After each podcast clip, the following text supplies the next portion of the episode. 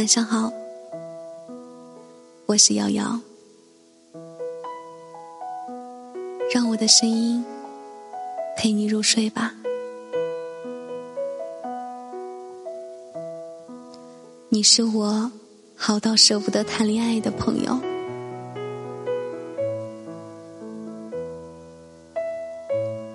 我和阿海是特别好的朋友，好到我有很多朋友都会问我：“你怎么不和阿海在一起呢？”每一次我都这样回答：“我们从没有想过要在一起，也没有想过要分开。作为朋友。”我见证了阿海和一个姑娘感情的全过程。爱的时候，我默默祝福，从未觉得羡慕和嫉妒。但每次听他们吵架时，我庆幸我和阿海没有在一起。后来，阿海跟姑娘分手了，喊我吃饭。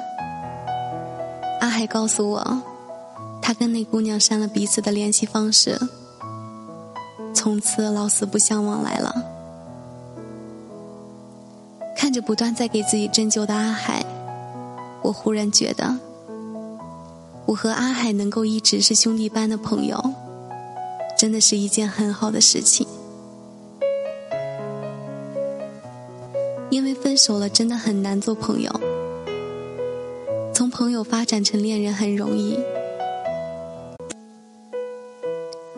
从朋友退回到恋人的位置，会不开心，也会不甘心。我愿意陪阿海做任何他喜欢的事情。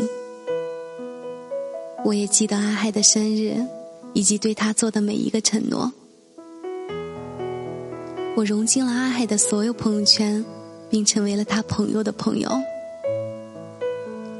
我跟阿海无话不说。而且熟悉彼此的每一个心事。阿海对我说：“我们之间有达到以上，恋人未满。”我对阿海说：“你是我好到舍不得谈恋爱的朋友。”我心里明白，如果我和阿海真的合适。那么早就应该在一起了，可这么久了，我们都已经习惯了以朋友关系的陪伴。前段时间很火的《欢乐颂》里，曲筱绡和姚斌、安迪与老谭，他们也都是以朋友的定义。姚斌应该是许潇潇每次出麻烦时想到的第一个人。许潇潇一个电话，姚斌说到就到，说查谁信息，立马查到。这世间似乎就没有他姚斌办不到的事。老谭也是一样，关心起安迪，不只像朋友，更像长辈。总能给安迪指出问题的要害，每次出场都能让人感觉到事情肯定会稳妥搞定。我们都能感觉到，姚斌喜欢曲筱绡，老谭喜欢安迪，但我们也能感觉到，他们之间的友情太美好，美好的让你希望他们能够在一起。又担心他们在一起后，有一天因为分开而打破这样的美好。友情里一旦滋生爱情的萌芽，倘若结出爱情的果，你就永远看不见那朵绚烂多姿的友情之花了。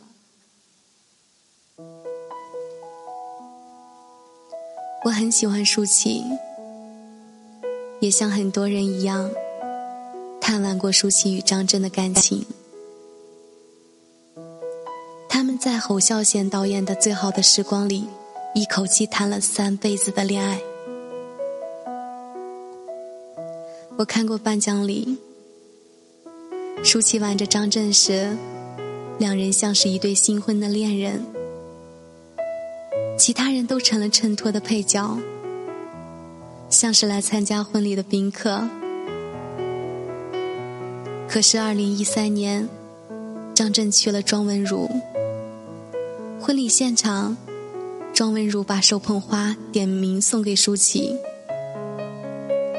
舒淇自然而然的接过花束，与新娘真诚相拥，毫不做作。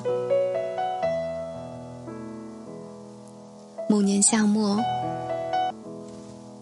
刺客叶隐娘的一次发布会上，张震因为天气原因缺席，苏琪撂狠话不想与张震再合作。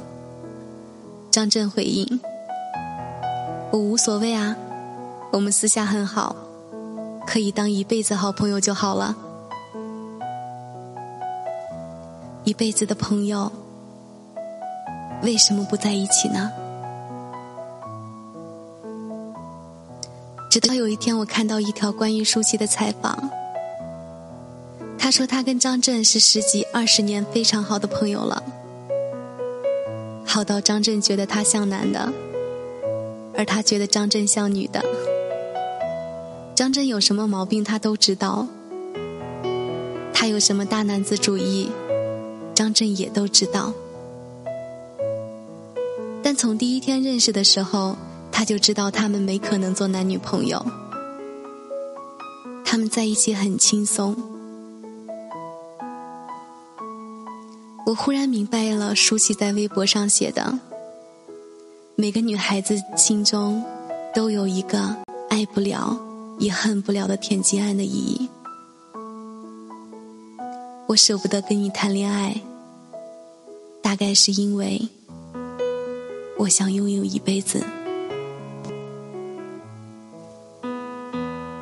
我也想过，如果我真的和阿海在一起的话，对彼此来说，会不会都有一种我当你是兄弟，你却想伤了我的感觉呢？如果我们在一起了，在应该跟恋人在一起的时候，我跟阿海在一起；在该和朋友在一起的时候，我还是跟他在一起。两个人占据了彼此几乎全部的时光，就会很小，像从前一样，有畅所欲言、无话不说的时候了吧？男人帮里有一句话。如此珍贵的一个人，就不要因为冲动、寂寞或者失落而让他变成有可能的陌生人。所以，现实里很多个陈友清和李大人是不会在一起的。甜蜜的结局大多都出现在“我可能不会爱你”这样的电视剧里。你了解我的喜好，知道我看到什么会笑，遇到什么会哭。你陪着我一起成长，看着我的头发长了短，短了长。比起情侣关系，我更想和你当一辈子的好兄弟，彼此信任，相互支持，能开得起玩笑，也经得起风浪。难过的时候，我找你诉说。不要你抱抱我，只要你在快要摔倒时拉住我，告诉我你在。高兴的时候，我依然要找你诉说。不要你牵着我，只要你伸出手对我说 “Give me five”，你给我默契的击掌。你永远都不会是我最亲密的人，但却会一直是我最知心的人。我们之间有距离，却没有隔阂。我们不谈爱情，不搞暧昧，但我们可以一起慢慢变老。因为你是我好到舍不得谈恋爱的朋友。